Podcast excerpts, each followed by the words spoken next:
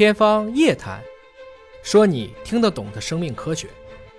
天方夜谭，说你听得懂的生命科学。各位好，我是向飞，为您请到的是华大集团的 CEO 尹烨老师。尹老师好。小飞同学好。呃，最近呢，有一家知名的药企辉瑞公司表态，他们研发出的这个新冠疫情能够治病的这个药，要把专利开放，嗯，免费。这个事儿，请尹老师给我们点评点评。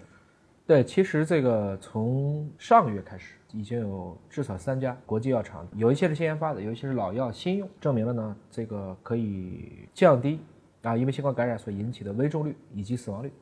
最高能达到百分之八十九，也就是这个辉瑞或者莫沙东吧这几个大药厂。所以其实这个疫苗检测之外，还缺一个闭环，就是我们需要有一种真正能够去对抗病毒的这样的一个药物。当然，这个大家很多时候不是一直都有药嘛？啊，我们现在说的是，如果没有医疗条件的话，什么样的药物是真正可及的？口服药物。呃，大家说中和抗体，中和抗体要注射，所以中和抗体的可及性和这个口服来讲，这个还会差很大。特别是你想，如果到比如说欠发达的地区，印度啊，甚至非洲啊，你不可能在很多地方有注射条件的。所以这个口服药物的上市呢，实际上是为人类整体来防控新冠，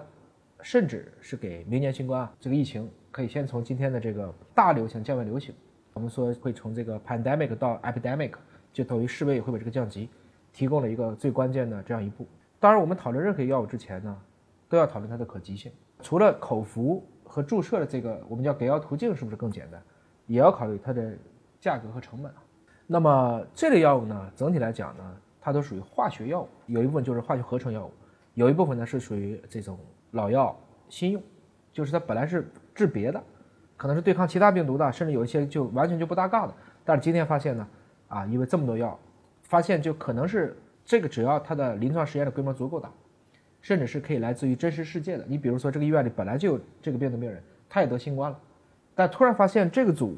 就因为吃了这个看起来不是吃新冠的药物，因为他要对抗别的病，但他们的危重率如果整体变低了，这就找到了一个很好的一个苗头。这个我们叫真实世界的临床研究，啊，因为你完全想不到。因为辉瑞公布说，他们的药是和一种原来是抗 HIV 病毒的药混合了一块用，对，发现这个对于新冠病毒感染效果很好。是，其实 HIV 就是我们说的人体免疫缺陷病毒，简称艾滋病病毒吧，这是个俗名了。和新冠病毒，它们都属于这种 RA 类的病毒。那这类的病毒呢，实际上它就是会大量的去突变变异。但反过来讲呢，RA 病毒都是要去通过一个酶。就它自己的一个聚合酶，然后来完成自己的复制，所以我只要能干扰它的复制，我就有可能干扰这个病毒，不管是 HIV，或者是新冠，或者是其他的这类的病毒，都是差不多的。那这个过程呢，实际上有不同的这种起效的途径，一种就是说，我们可以想象一下，比如说一个高速运转的一个自行车的车轮吧，我可以往里直接塞一根榔头，塞一个扳子，就不让它转了，它转不了，这是一种。还有一种呢，是在合成的时候往里给你。混进去一些外语，比如说你一直在讲英文，突然给你混进个希腊字母，嗯，这个词就读不过去了，嗯，那每复制一次，它就积累几个有害突变，几轮以后，这个病毒自己就把自己搞死了。这个也是前不久我们说在日本呢，曾经闹过一篇文章，说好像感觉东京的这个病毒自己在消退，嗯，它就是在复制过程中出错等等。那这类的药物呢，实际上真的是针对这个病毒本身的机理去的，啊，我们当时也讨论，我中药是为什么能够让我们的这种，比如说危重率能够变少。实际上，那个是跟免疫系统互作啊，很多的时候是，我们可以叫是扶正窃邪，但还有好多就是压免疫，不让你在容易产生细胞因子风暴的时候把免疫降下来，然后是利用人体自身的方式在对抗。而这几个药物是已经直接到根上去了，他们是再去研究我怎么样这个病毒能够尽可能的去减少这个病毒它的一个复制过程等等。但是药厂一般都是要盈利的，对，尤其是在这么大面积有感染的人群的这种药物，它利润一定是很高，对。可是不光是辉瑞，包括它的竞争对手默沙东，都宣布说对这类药物专利放开，免费，尤其对于一些贫困的地区，你就拿去复制，我不收你专利费。对他们为什么会做这样的决策？其实包括中国也享受到了类似的这样的一种，我们不能叫福利吧，就是享受了一种人道主义精神。嗯。其实大家可能对这种国际药厂会存在很多的误解。我们今天这个至今都还没有辟完谣的这几个事情，比如说辉瑞的 CEO 被捕了，前段时间这个沸沸扬，辉瑞 CEO 的老婆得了新冠，有时候重症，有时候死亡的。我觉得这些人真的是没有良心。某种程度上讲，其实要鉴别一个上市公司的 CEO 被捕的最简单的方式，看它股价，看它当天是不是停盘。所以其实绝大部分的这一群阴谋论者，老觉得 mRNA 疫苗是一种阴谋，嗯，但是他忽略了一个真相，就是假定 mRNA 疫苗真的对人体会产生巨大的影响，那么它最先接种的已经接种了可能所有的发达国家，包括中国香港，包括中国台湾都接种了这个 mRNA 疫苗，所以其实这就是造成的今天疫情迟迟不能停歇的原因是人类自身的分裂。现在都不是人类和病毒能不能共存，是持不同见解的人类能不能共存的问题。意见不统一，意见不做法也不一样。然后听不懂，我就给你来个阴谋论。嗯，只要我解释不通，我就说这就是美国人的阴谋，这最简单。什么问题就是啊，这是军方的，这是你不懂，你盔甲能保证它绝对安全吗？这些问题都摆到这儿了，我们就很难往下去推了。我们今天每一个新生儿出生以后，第一针疫苗是什么？乙肝疫苗，，对，谁给的？也是国际药厂。默克的馈赠，默沙东的馈赠。我们今天所有中国的重组乙肝疫苗，包括我们今天说的这个国药北京，就是当年的天坛生物制品研究所，这些技术也是当年默沙东说默克和默沙东什么区别呢？其实，在北美就叫默克，离开北美就叫默沙东，因为德国还有一个默克。为什么德国有一个默克，美国有一个默克呢？那是因为当年大家打战，美国直接把默克给没收了，今天就变成这一个局面了。所以今天的德国默克和美国默沙东曾经是一家，现在已经不搭嘎，这是这么一个过程。但是当年老默克讲了一句很重要的话，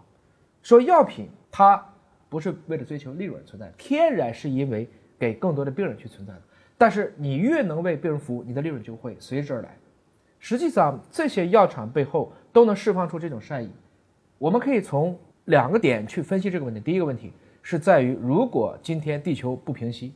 对全世界的经营影响都会很大。这个过程中，任何行业都不能独善其身。第二个，其实从某种程度上讲，我们看到的今天非常多的具有企业家精神的人，他其实也有公益情怀的。这件事情，我觉得我们是什么就说什么。就像盖茨、美琳达·盖茨基金会为全世界已经捐了这么多疫苗了，可是大家经常还会说疫苗是阴谋论。所以我在想呢，其实，在一部分人做好事的过程中，如果你不能帮忙，要不你也捐，要不你也做点事你儿。别添乱啊，你也就 别隔着屏幕发发键盘侠了。其实这样的问题呢，有的时候真的感觉很无奈。嗯，包括我们这个节目一播出来，肯定下面又说你是美国的洗地狗。你为什么为美国洗地？那其实如果我们都请打在弹幕上。我们都这么去想问题，这个地球就好不了了。嗯，人类命运共同体本质上讲，我们让政治的归政治，科学的归科学，医学的归医学。所以在这个过程中，当这些药厂愿意去放弃掉自己的这种特许的生产权，甚至是放弃专利，向全世界开放这个过程，因为疫苗 mRNA 疫苗专利开放这个很难。但是我今天说这几个药物都是化学合成药物，这个只要允许仿制，这是非常容易就实现的。所以你会发现，他们也会根据不同的经济收入水平来给出不同的定价。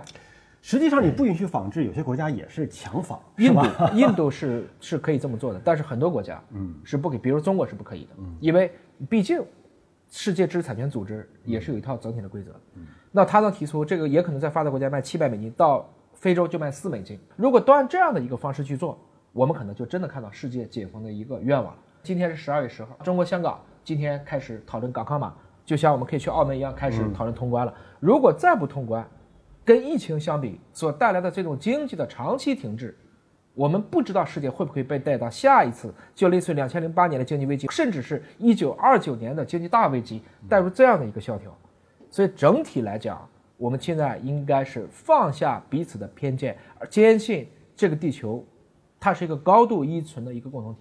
所以这些药厂愿意在这个点上做出这样的举动，我们更多的是应该点赞，而不是用小人之心去度君子之腹，在思考他到底这么做有没有更深层次的一些阴谋和利益。尽管口服药更加的方便，而且说降低危重率达到百分之八十九，但是我想问的是，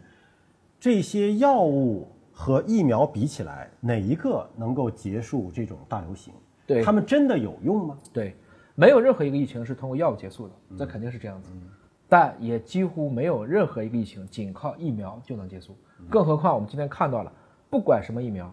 大家都可以有突破性感染，就完全接种一样感染。比如说奥密克戎，它其实已经突破了非常多的，包括 mRNA 疫苗，包括各种各样方式疫苗，完全接种，即使打了三针，它也感染。所以最终这个东西不是谁替代谁，嗯，不是说我只要检测，我只要疫苗，我只要药物。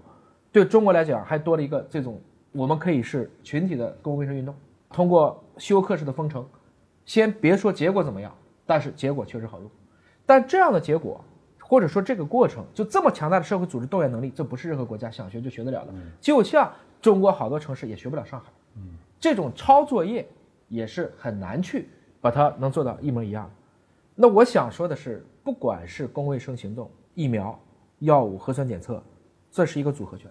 我们也非常在今天啊，我盼着奥密克戎能够变成一个天然的减毒活疫苗，高感染几乎不危重。那这样的话，我觉得它可以就逐渐逐渐替代掉德尔塔，那它是不是就在每个人体内形成抗体了？就是所谓的群体免疫的一个特别，因为就相当于减毒活疫苗嘛。我们今天打为了治疗脊髓灰质炎、小儿麻痹症的很多的这种疫苗，就是减毒活疫苗。所以其实我们今天是说不清楚，西班牙大流感为什么在过去的几年以后就慢慢的消失了。嗯，你也可以说，所有对它不适的人当时都 over 了。你也可以说，当年的这种相关的条件支持不了，我们能让更多的人通过生命支持系统让他活下来。因为当年可是没有什么呼吸机啊、ICU 啊，这都没有。但也有可能是产生了一个特别温和的毒株，就病毒自己变温和了。变温和了，变温和了以后，对它的生态位是好的。嗯，你可以想象，得了德尔塔和得了它两个假使传染率一样，但是德尔塔致死率是百分之一，它是万分之一，那携带哪一个病毒的人更容易活下来呢？致死率低的那个病毒传播范围会更广，因为对吧？得了德尔塔的人再怎么样也会被它慢慢的占据这个种群优势，从而获得一个可能广泛的传染，但是相当于每个人都打了疫苗。但是你这个药物出来了，如果说吃药有效的话，会不会使得你这个天然的免疫的抗体就失效了呢？这个很难讲，因为这个药物到今天为止就只有这个莫沙东的药物在英国刚被批，其他的还都没有批。我们还没有大量的真实数据的样本，而且最近一个不好的消息是，它原来说降低百分之五十，最近一次说只能降低百分之三十。价格吗？不是，就是这个减少危重率哦啊，所以这些问题合到一起的来看的话呢，都很难说。所以口服药物对于疫情来讲，它是一个关键的部分，但不是唯一的，更不是冲药的。我不能讲它仅仅是一个锦上添花，但是它一定不是一个能够终结疫苗的最终的办法。